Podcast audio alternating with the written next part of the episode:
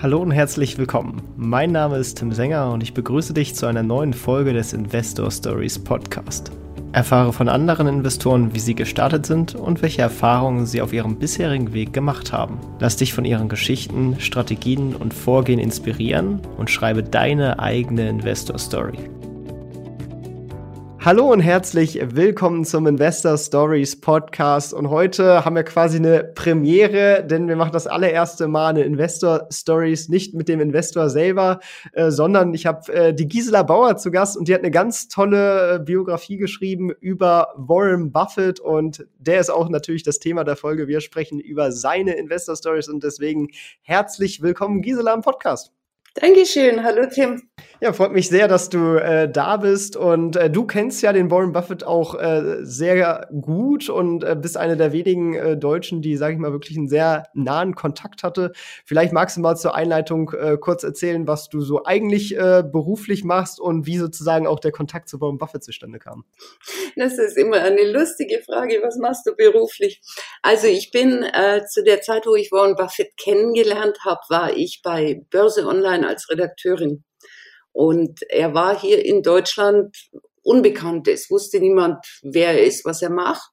Und auch in den USA nicht sehr. Und ich bin irgendwie auf ihn gestoßen über eine Investorin in New York, die mir von ihm erzählt hat und habe mir das angeguckt, soweit das, wir sprechen von Zeiten, wo das Internet noch nicht wirklich gut war.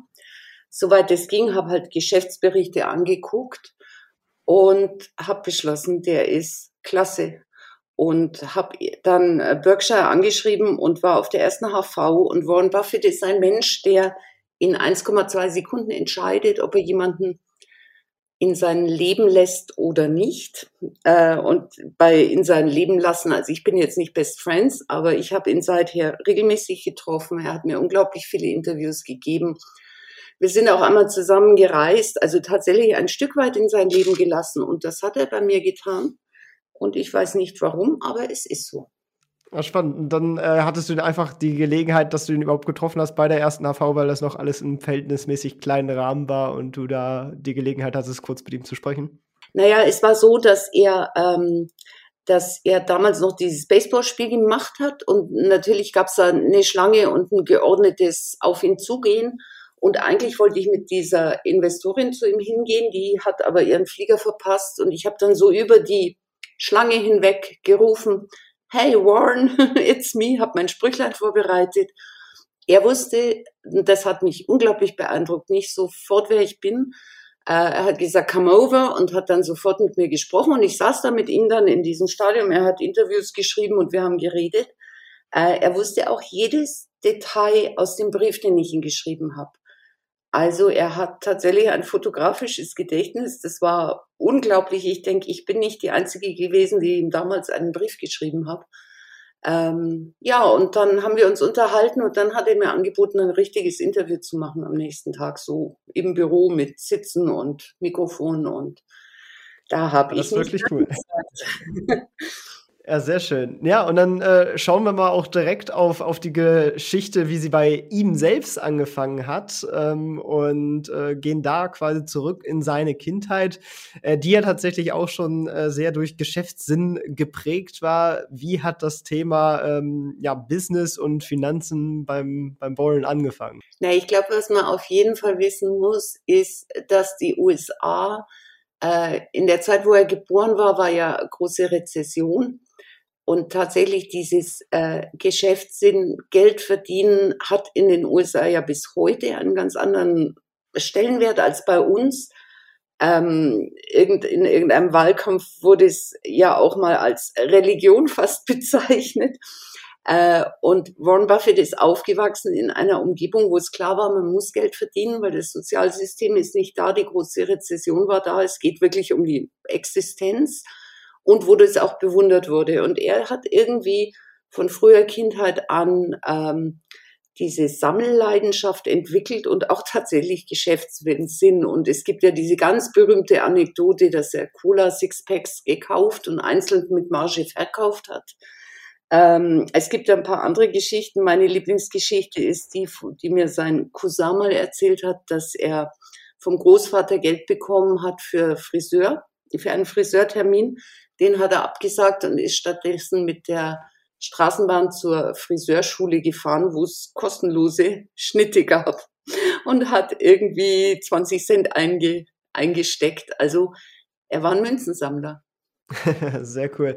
Ja, ich fand auch äh, erstaunlich, der hat ja wirklich auch relativ große Businesses zu, zu einem noch sehr jungen Alter angefangen. Also da gab es dann ja die Geschichte mit den, mit den Flipper-Automaten, die sie sich gekauft haben, bis hin dann äh, deutlich später zur Tankstelle. Äh, das ist ja dann doch auch für, für so einen jungen Mann äh, doch eigentlich ähm, ja, dann doch schon auch eine größere Unternehmung und im Verhältnis gesehen heute, wenn sich jo, da jemand hinkommt, der, der vielleicht gerade erst 18 ist oder noch jünger äh, und der dann eine Tankstelle betreibt, das ist schon nicht ohne. Ja, also die, die Flipper-Geschichte war ja in Washington, wo er schon Teenager war. Die Tankstelle war sogar noch etwas später und das ist tatsächlich ein Business, was nicht geklappt hat, letztendlich nicht aufgegangen ist ähm, weil es eine andere Tankstelle eben an dieser Straße gab, wo der Besitzer unglaublich etabliert war. Und Warren Buffett sagt selber, das war super lehrreich, weil es Kundentreue und äh, ja, ihm die Bedeutung der weichen Faktoren. Er war billiger, aber die Leute sind trotzdem zu dem anderen gefahren. Und da hat er viel dran gelernt, aber so richtig erfolgreich war er damit tatsächlich nicht. Was würdest du sagen, war der, der größte Hebel in, in, in seiner Kindheit, sage ich mal, der ihn auf eine bestimmte Bahn Richtung Reichtum dann quasi schon gebracht hat? Der Hebel war, dass er erstens mal in Geschäftsmodellen immer gedacht hat. Also er hat nie irgendwie äh, spekuliert, er will irgendwas kaufen, damit es steigt oder irgend sowas, sondern er hat tatsächlich von Anfang an in Geschäftsmodellen gedacht und sich die Felder ausgesucht, auch mit seinen ersten Aktienengagements, wo er überzeugt war, dass das ein Geschäftsmodell ist, was einfach super laufen wird. Und das, das war ein großer Hebel. Und ähm, ich meine, natürlich, wenn man sich jetzt sein, sein frühes Investmentleben anschaut, er hat auch unglaublich Schwein gehabt. Die 50er Jahre waren die Märkte dermaßen ausgepumpt, dass man fast nichts falsch machen konnte. Und er hat es auch noch sehr, sehr richtig gemacht und hat von diesen Schnäppchen quasi die allerbesten rausgefischt. Ähm, das könnte man jetzt und heute so nicht wiederholen. Verstehe. Dennoch hat er ja auch dann eine ganz normale Laufbahn am Anfang, könnte man fast sagen, dann eingeschlagen, indem er sich dann für ein Studium entschieden hat. War das dann schon die nächste Phase, wo er, wo er Richtung Studium gegangen ist oder gab es davor noch etwas? Äh, ja, er hat halt davor die ersten Erfahrungen mit Aktien gemacht. Das halte ich schon auch für wichtig. Seine erste Aktie, die er gekauft hat, die erst runter und dann wieder hoch ist und die er dann zu früh verkauft hat, das war sicher lehrreich. Er hat, äh, was er als große Lehre auch bezeichnet, mal auf der Rennbahn mit Wetten richtig ein, naja, kleines Vermögen, ein paar hundert Dollar verspielt, weil er versucht hat, Verluste wieder reinzuholen. Äh, also er hat schon, er hat schon auch so charakterbildungsmäßig äh, ein paar Schlüsselerlebnisse gehabt. Äh, das Studium, er wollte definitiv zurück nach Omaha. Er war ja weg, weil sein, sein Vater in Washington war und dann anschließend an der Uni. Ähm, und ist dann nochmal aufgebrochen nach New York, eben wegen Graham, weil er das Buch entdeckt hat und davon total begeistert war von, von ähm, der Denkweise des Investierens und unbedingt bei Graham studieren wollte. Und der war nun mal in New York. Okay, und was hat er dann äh, quasi da gelernt und, und, und wie äh, war seine Zeit dann quasi in New York? Also er sagt selber, das Buch, wo er gelesen hat, er hasst es, wie ein religiöser Fanatiker zu klingen, aber das hat ihn gepackt. Äh, ich meine, die, die Zuhörer, vielleicht kennen Sie es vielleicht nicht, The Intelligent Investor, das war jetzt blöd ausgesprochen, Intelligent Investor von Graham und Dodds, der aber nicht wirklich mitgeschrieben hat, äh, ist im Prinzip die, die Grundlage des Value Investments, dass du Aktien eben nicht als Spekulationsobjekte ansiehst, sondern als Anteile einer Firma mit einem Geschäftsmodell, äh, mit dem Geld verdient werden soll und dass du versuchst zu beurteilen, wie viel Geld wird in welchem Zeitraum damit verdient. Und dann kannst du eben ausrechnen, wie viel ist dieser Anteil wert. Das wird abgezinst und dann kommst du auf irgendeine Summe und dann erst guckst du an die Börse und äh, vergleichst es mit dem Kurs. Und dann weißt du, das ist gerade billig, das ist gerade teuer und das kaufe ich oder das kaufe ich nicht. Und das hat ihn für sein Leben geprägt. Das ist seine Sicht auf Börse, Aktien, Investment bis heute. Das ist ja dann auch das, was sozusagen als die Zigarettenstummelstrategie da bekannt geworden ist, die sich ja dann auch über die, die Jahre so ein bisschen bei ihm ver, äh, verändert hat. Das kommt dann so ein bisschen später. Ähm, aber das ist schon vor allem am Anfang doch noch sehr äh, geprägt gewesen auf diesen reinen Unternehmenswertansatz und dass die dass der, dass der Wert äh, quasi an der Börse weniger ist als jetzt zum Beispiel die Assets des Unternehmens und wenn man das quasi ausschlachtet und äh, die einzelnen Sachen daraus verkauft, dass man dann sozusagen das Geld darüber zurückbekommt, nicht wahr? Genau, ich habe jetzt einen Sprung nach vorne gemacht. Ich habe Warren Buffetts Investmentstrategie äh, beschrieben.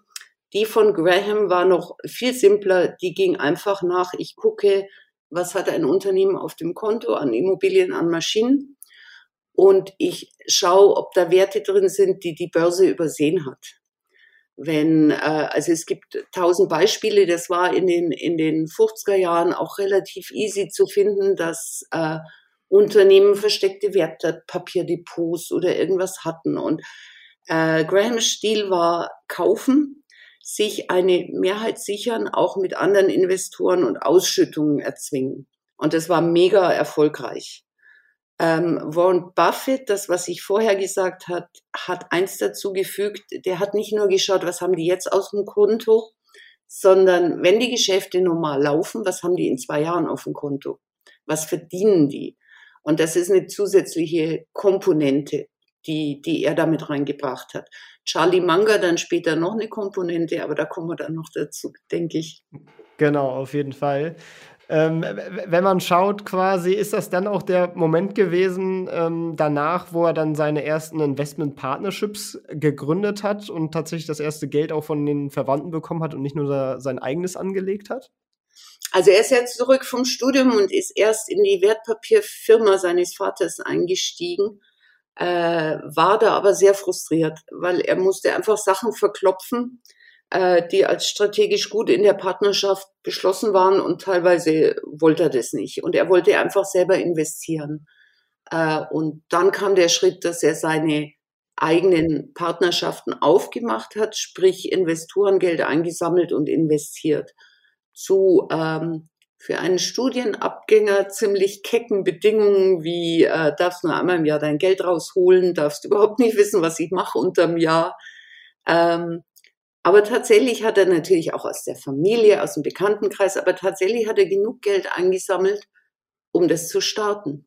Ja, und vor allem, sage ich mal, er hat zwar diese Einschränkungen auferlegt, der hat aber natürlich auch äh, ein, äh, ein Plus gegeben, indem er tatsächlich ja auch nur daran verdient hat, wenn die Firma Gewinne erzielt hat. Also wenn quasi die Investmentgewinne eine bestimmte äh, Hürde übersprungen haben, dann hat er prozentual daran verdient, aber vorher nicht. Das ist ja, sage ich mal, auch ein besonderer Charakter dieses Modells, glaube ich, gewesen. Ja, ja, und das zeigt auch, wie sicher er sich seiner Sache war, schon immer. Also er hat auch in seinen ersten Ehejahren, da haben sie noch nicht wirklich Geld gehabt, angefangen drüber zu reden, wie sie ihren Wohlstand später spenden wollen und so.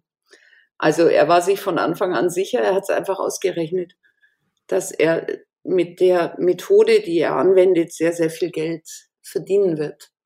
Ja, und da hat er tatsächlich verschiedene Verwandten, aber auch äh, Freunde, Kollegen der Familie, sag ich mal, abgeklappert und das waren dann aber, er hat ja quasi in dem Sinne wirklich keinen eigenen Fonds erstellt, sondern er hat sozusagen eigene Limited Partnerships, vielleicht am ehesten vergleichbar mit einer deutschen Kommanditgesellschaft gegründet und dann auch immer pro Person eine, wenn ich das richtig verstanden hatte. Äh, das war ja dann durchaus auch ein komplexes Konstrukt, sag ich jetzt mal, äh, von der Menge her, die er da, die er da aufgezogen hat. Also er hatte schon Partnerschaften, wo ein paar Leute drin waren. Er hat dann tatsächlich so ein bisschen hat sich rumgesprochen, hey, der Warren aus Omaha, der investiert ganz gut und hat tatsächlich größere Summen von, ich sag mal, externen Leuten, also von Leuten, die nicht mit ihm verbunden waren, bekommen. Und für die hat er dann äh, eigene Partnerschaften aufgelegt. Und es war tatsächlich an irgendeinem Punkt ein Chaos. Dann kam aber dazu, wir sind jetzt in den 60er Jahren, dass die Börse damals in die andere Richtung hohlgedreht ist, wie das so ist. Also Jahrzehnte war sie absolut äh, unterbewertet und plötzlich war da so ein wahnsinniger Run, was man die Go-Go-Jahre nennt. Ähm, und die Kurse waren einfach verrückt. Und Warren hat tatsächlich nichts mehr gefunden, äh, was er nach seiner Methode kaufen kann oder zu wenig für das viele Geld, was er verwaltet hat. Und hat dann an irgendeinem Punkt beschlossen, okay, das ist jetzt vorbei, äh, ich mache die Partnerschaften zu. Ich zahle aus. Und das, was er damals gemacht hat, ist seinen Anteilseigner anzubieten. Er war ja da bei Berkshire Hathaway schon dieser Textilfirma von der Ostküste schon beteiligt dass er ihre Anteile nicht auszahlt, sondern dass sie in Berkshire Hathaway gehen. Das war sein Angebot, das haben einige angenommen. Ein paar andere, die sich heute noch ärgern dürften, sofern sie noch leben, haben das abgelehnt. Äh, genau, und er hat das alles aufgelöst und hatte dann Berkshire Hathaway und äh, mit Charlie Munger gemeinsam noch ähm, Blue Chips in Kalifornien und so ein paar Firmen. Genau, da erkunden wir dann, glaube ich, am besten auch nochmal die, die Hintergründe. Vielleicht erstmal zu den Aktien, äh, die er da so in den, in den Limited Partnerships äh, gekauft hat. Da hat er dann quasi schon mit dieser Strategie, die du eben erklärt hattest, investiert und ähm, ist darüber, glaube ich, auch auf die ersten Versicherungen gekommen. Ich glaube, Geico war zu dem Zeitpunkt schon eine seiner Lieblingsaktien, die er da durchaus äh, gerne und viel gekauft hatte. Ähm, Gibt es da noch irgendwelche nennenswerten Stories äh, quasi?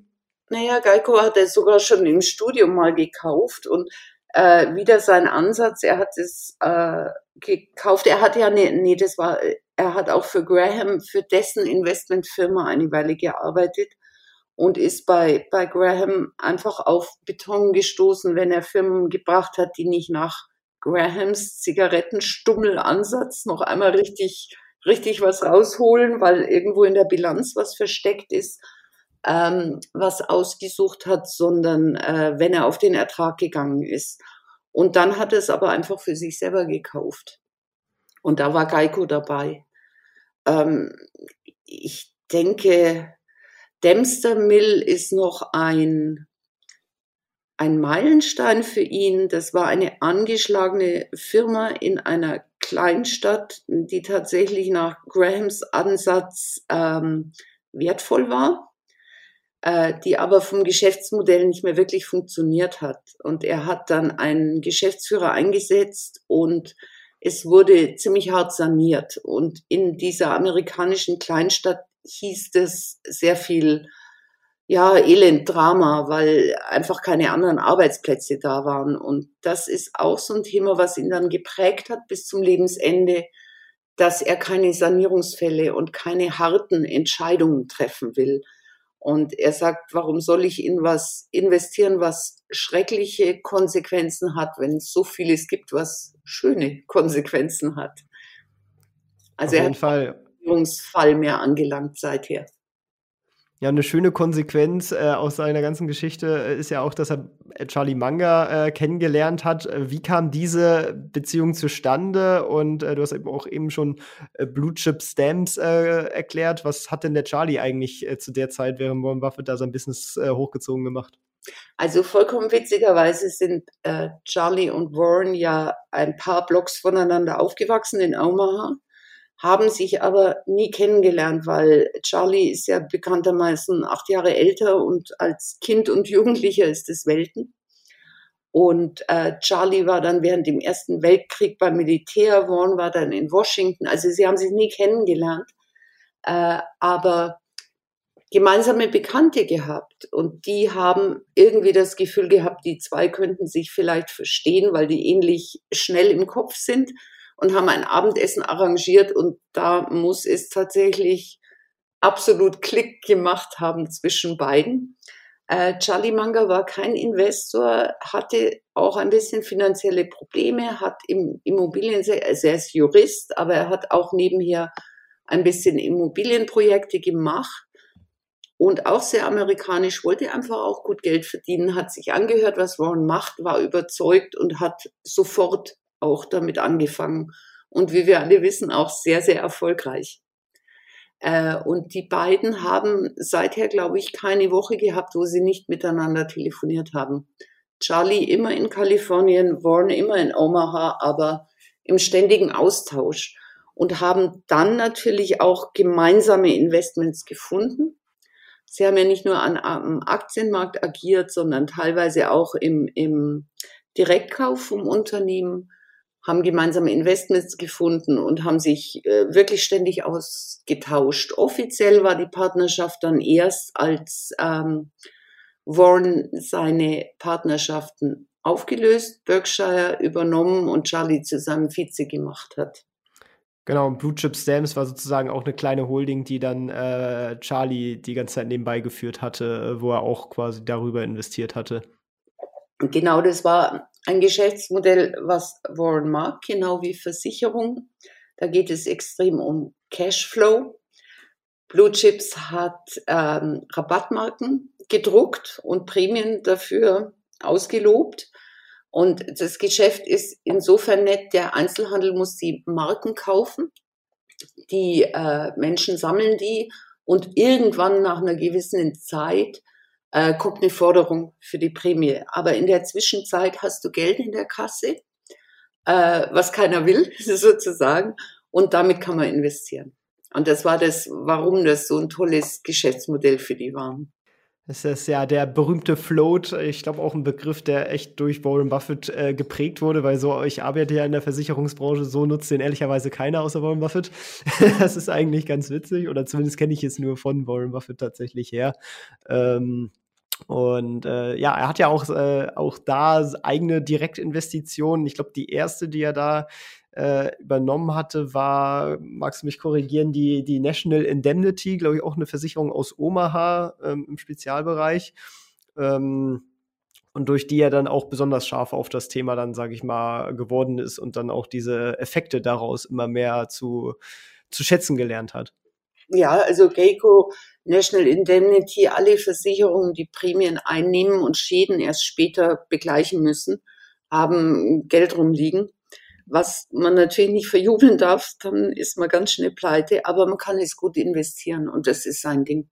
Auf jeden Fall, und das hat ja auch gut äh, funktioniert, äh, zwar auch nicht immer all.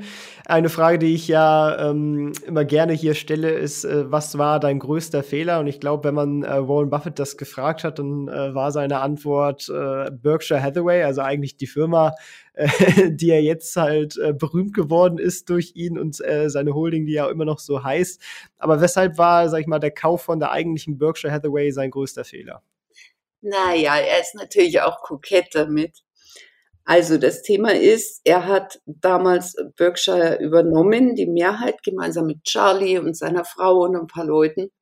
Aber er hat immer Free Float in der Firma gehabt, 40 Prozent. Er hat äh, persönliches Vermögen, äh, 150 Milliarden oder man weiß es nicht so genau, weil er ja so viel wegspendet. Und dann kommt die neue Forbes-Zahl und du weißt genau, es ist eigentlich mehr. Äh, das ist der Wert von Berkshire. Aber 40 Prozent von diesem, von diesem Vermögen ist eben an Menschen gegangen, die als Minderheitsaktionäre in der Firma einfach mitgeschwommen sind. Äh, wenn man es ausrechnet, ist es ein, ein 100 Milliarden Fehler gewesen, weil er es nicht für sich selber äh, verdient hat. Auf der anderen Seite weiß ich, dass er nicht so sehr liebt wie diese Firma, wie seine Aktionäre, wie dieses ganze Konstrukt drumrum. Äh, ich glaube nicht, dass er es wirklich bereut. Also es ist eher ein bisschen kokett. Und das andere, was man sehen muss, natürlich äh, hätte er weniger Startkapital gehabt ohne die 40 Prozent der, der Minderheitsaktionäre und dann hätte er auch entsprechend, wenn man es hochrechnet, weniger verdienen können. Also man kann nicht sagen, alles, was an Kleinaktionäre gegangen ist, wäre an ihn gegangen. Ja, das stimmt auch. Aber sag ich mal, die, die ursprüngliche Textilfabrik, die sich hinter Berkshire verbirgt hat mal, ähm, da ist ja, das war ja auch so ein Zigarettenstummel-Investment, das ist ja zu dem Zeitpunkt auch nie so richtig gut aufgegangen, wenn ich das richtig drauf habe. Nein, und es war auch ein bisschen emotional, weil ähm, er eigentlich gar nicht richtig rein investieren wollte. Er wollte äh, kaufen, weil die Firma regelmäßige Aktienrückkäufe gemacht hat und hat sich auch mit dem Geschäftsführer auf den Preis für einen Rückkauf geeinigt. Und als das offizielle Angebot kam, war dieser Preis eben niedriger als vereinbart. Und sowas kann er ja gar nicht leiden. Und dann ist er sozusagen pumpig geworden und hat ähm, die Mehrheit gekauft und den Laden übernommen und sagt selber, das war ein bisschen kindisch. Äh, Berkshire war eine Textilfirma, die Zeit der Textilverarbeitung in den USA war rum, äh, war einfach vorbei. Die Globalisierung hat zugeschlagen. Das lag vor allem daran, dass man äh, Dinge entfeuchten und kühlen konnte. Und dann war es einfach günstiger, die Baumwolle gleich dort zu verarbeiten, wo sie geerntet wird.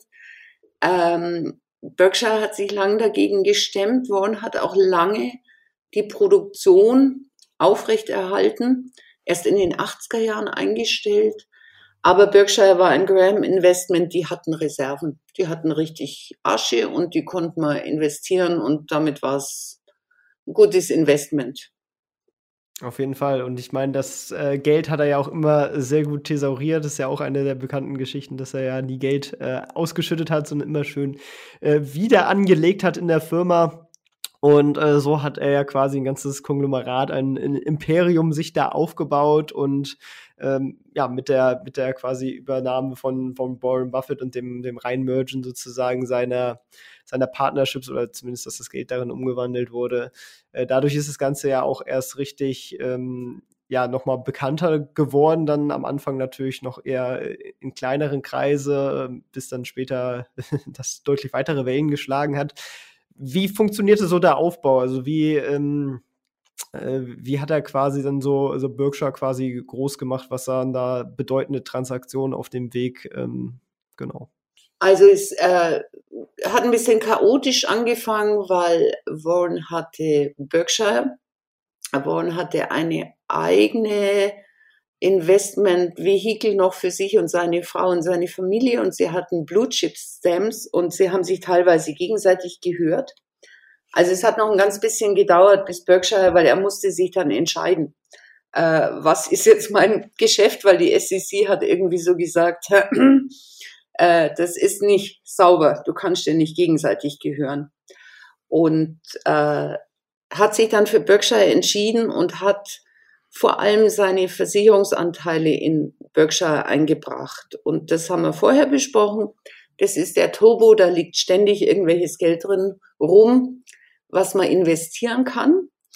Äh, dann kam der Meilenstein, das ist auch sehr bekannt, Seas Candies, weil bislang hatte Warren Buffett noch sehr nach Graham-Methode gerechnet, wie viel ist ein Unternehmen wert. Und wir haben wir wissen von vorher, das äh, war sehr von der Bilanz abhängig, was für Maschinen, was für Konten und sonst was hat die Firma. Und Charlie Munger ist angekommen mit einer Firma namens Seas Candies. Das ist ein Pralinenhersteller in Kalifornien. Und die haben eine super schöne Marge gehabt. Die hatten jetzt außer den Produktionshallen nicht wirklich viel Vermögen, aber die waren so das Renommee-Ding. Und ähm, Charlie Munger, der ja aus Kalifornien ist, hat gemerkt, dass sie diese Marge behalten können, weil du bei deiner künftigen Schwiegermutter besser mal nicht aufgetaucht bist mit anderen Pralinen als sie es Candies. Also es ist einfach dieser, dieser Vorteil. Und hat Warren überredet, dafür mehr zu bezahlen, als äh, Graham bezahlt hätte, deutlich mehr. Und die Sache ist wahnsinnig aufgegangen. Mit dem Ding haben sie Milliarden verdient inzwischen. Und daran hat Warren gelernt, dass nicht nur die Bilanzsumme und wie er dazugefügt hat, die Einnahmen, sondern tatsächlich auch der Ruf der Firma und das Produkt und die Tradition der Firma, was er Brand nennt, ja, äh, einfach unglaublich wichtig ist. Und wenn da was ist, was andere nicht nachmachen können, ist der berühmte Burggraben, ja, was der Konkurrent eben nicht so hinkriegt, dann ist es tatsächlich Geld wert und dann kann man auch mehr zahlen für das Unternehmen. Und das hat er beherzigt und hat dann ja auch viele Einzelhändler gekauft, hat weiter am Aktienmarkt gekauft, hat Cola gekauft, hat einige Banken gekauft. Tatsächlich immer durch diese Brille. Cola zum Beispiel ist auch ein ganz gutes Beispiel äh, eine Marke, die man nicht angreifen kann. Auf jeden Fall. Die, äh, ist äh, doch sehr gefestigt. Äh, vor allem in, in, in außer USA. In den USA habe ich mir das Gefühl, dass Pepsi schon noch auch eine, eine Marktwirkung hat. Aber außerhalb von USA ist, ist Coca-Cola schon die Nummer eins. Ja, auf jeden Fall. Und er sagt, es ist ein ganz tolles Investmentbeispiel. Er hat es mir mal irgendwie vorgerechnet und das ist ja auch, er ist ja so ein Mathe-Computer, da rechnet er irgendwelche Milliarden rum äh, wo du einfach ausrechnen kannst, okay, du hast die und die Absatzsteigerung, die hast du einfach. Und da hast du recht, vor allem in den aufstrebenden Märkten. Es ist einfach auch so ein Prestige-Ding, dass du Cola trinken kannst, ja. Und äh, du hast die und die Marge und so und so und dann kommst du auf den und den Gewinn und das ist so und so viel Prozent abgezinst vom jetzigen Aktienkurs und es ist immer noch toll. Geht jetzt nicht für jetzt, ist keine Anlageempfehlung, das war vor drei Jahren. Auf jeden Fall. Nee, und äh, das zeigt auch, finde ich, ganz gut diese Strategie, die er gefahren ist mit äh, manchen Unternehmen, die sie ganz übernommen haben und dann aber auch doch äh, Minderheitsbeteiligung über frei gehandelte Aktien eingegangen ist. Ähm, unter anderem ja auch sowas wie American Express, auch eine sehr äh, be berühmte Geschichte, äh, die er sehr günstig eingesammelt hat und sich dann auch über, über Jahre und durch Aktienrückkäufe sein Anteil sich dadurch auch indirekt immer vergrößert hat. Ähm, wenn man quasi ein bisschen vorspult auf heute und sich mal sein Gesamtportfolio anguckt, ähm, wie ist das so Pi mal Daumen aufgebaut?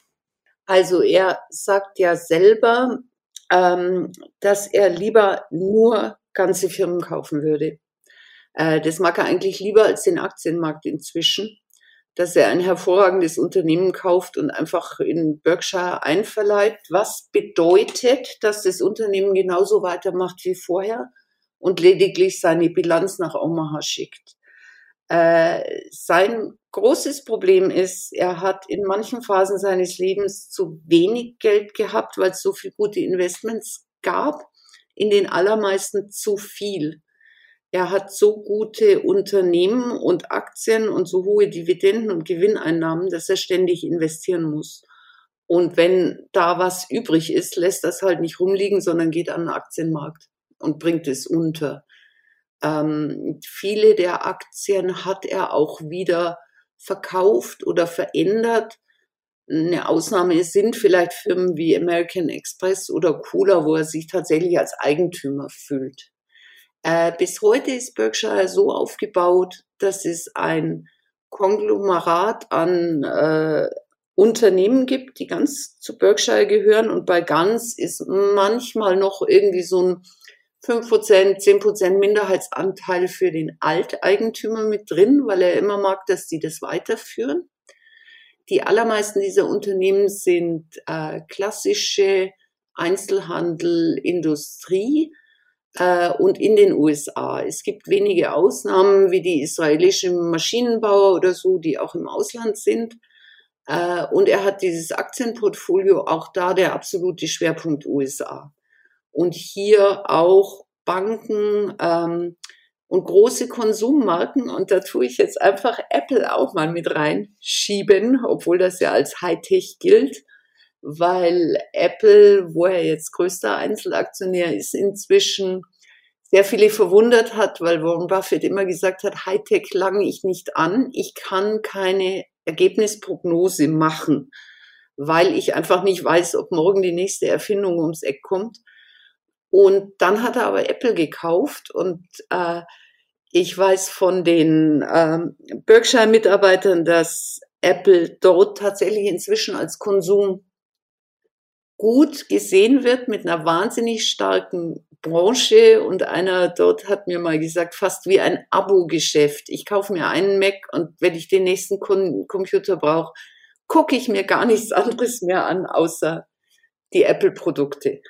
Ja, das äh, ist auf jeden Fall so. Also ich sehe es auch fast eher mehr als Konsumgüter, denn am Ende ist es äh, vor allem die Marke, sag ich mal, die, die den Wert ausmacht. Natürlich haben sie auch einzigartige Produkte mit einer sehr hohen Usability, ähm, aber äh, vor allem die Marke, die sie da geschafft haben zu etablieren, äh, treibt den Wert hoch.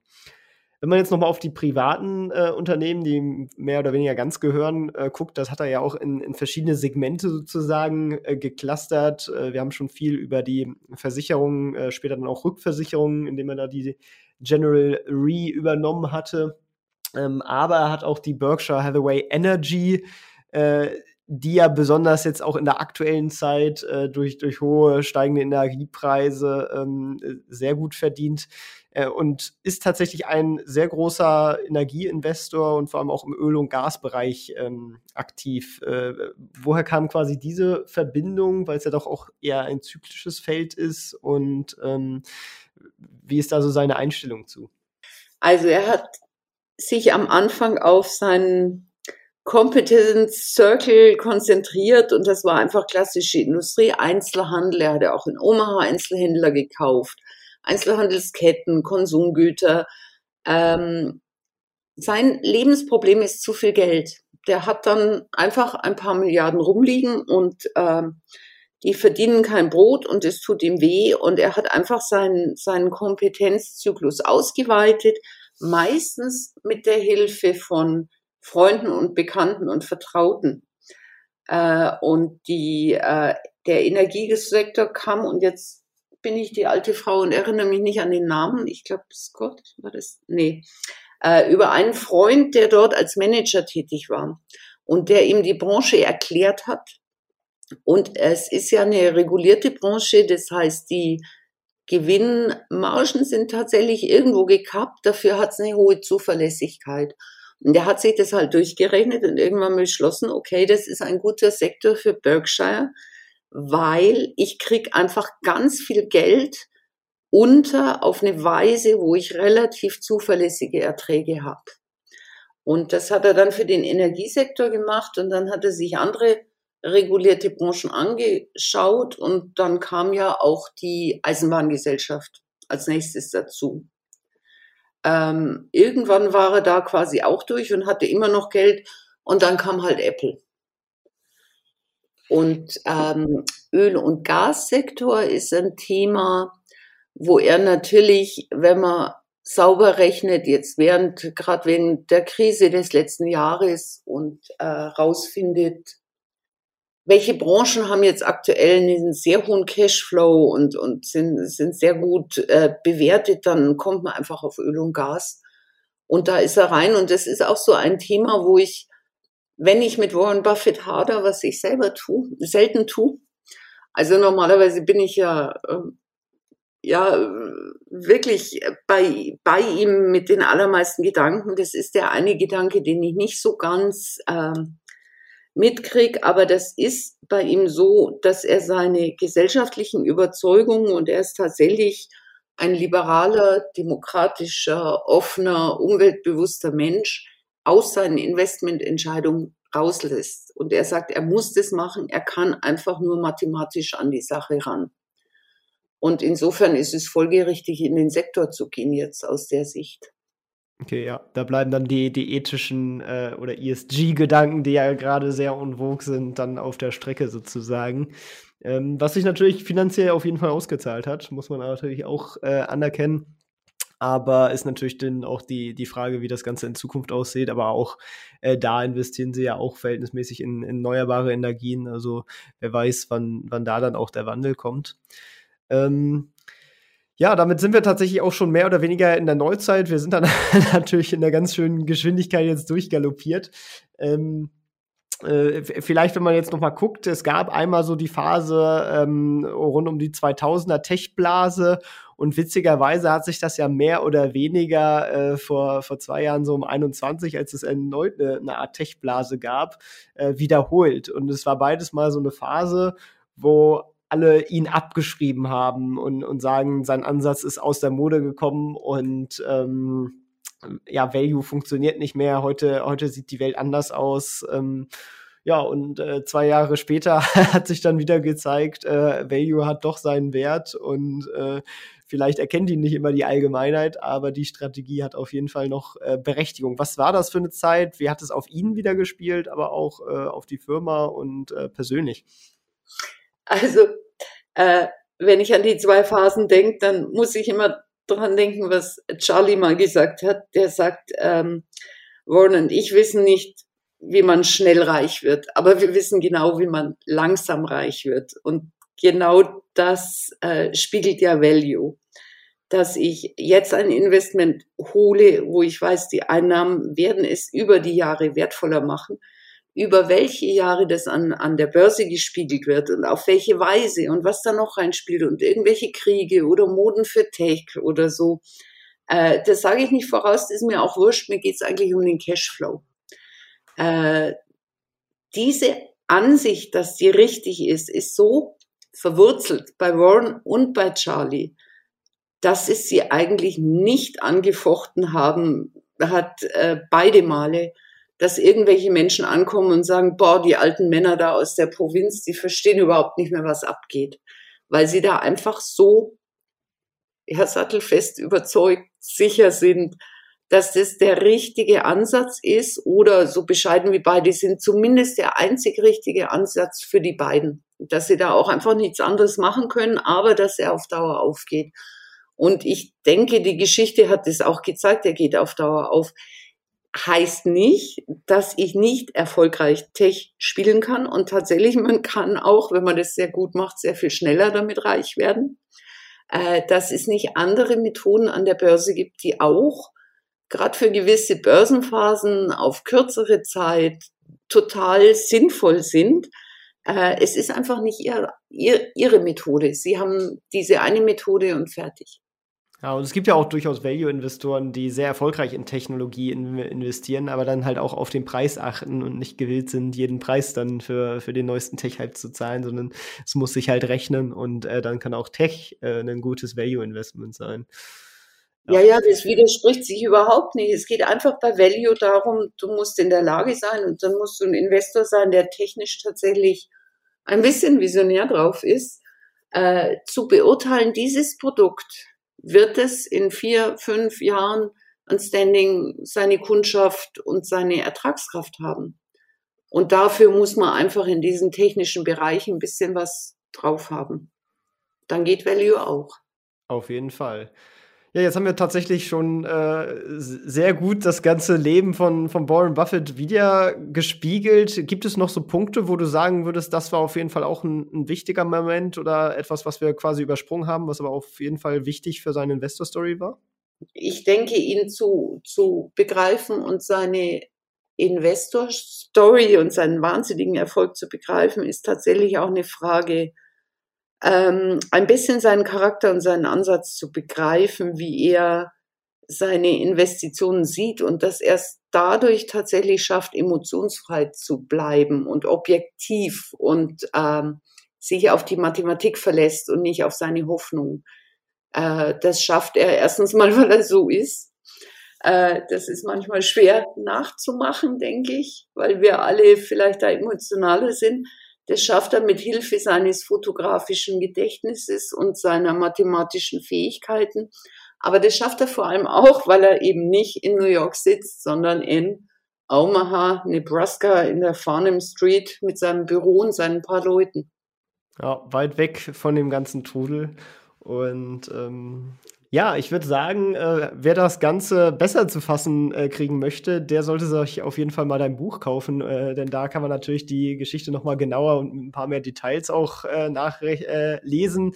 Äh, den Link dazu äh, findet man in der Beschreibung. Einfach mal nachschauen, da ist dann der Link verlinkt. Ähm, genau. Und äh, ja, ich möchte dann dir an dieser Stelle vielen Dank äh, sagen, dass du uns so einen tollen Einblick in sein Leben und seine Geschichte gegeben hast. Und äh, vielen Dank für das tolle Interview. Danke, gerne. Ja, und dann sind wir tatsächlich auch schon am Ende und ich sag ciao, ciao. Das war's auch schon wieder mit dieser Podcast-Folge. Ich danke dir ganz herzlich fürs Zuhören. Wenn dir der Podcast gefallen hat, würde ich mich sehr freuen, wenn du ihn mit einer Bewertung auf iTunes unterstützt. Außerdem möchte ich dich gerne dazu einladen, der Investor Stories Community auf Facebook beizutreten. Hier hast du einen Austausch mit Gleichgesinnten und professionellen Investoren, die selber ihren Weg in die Freiheit der Finanzen gegangen sind.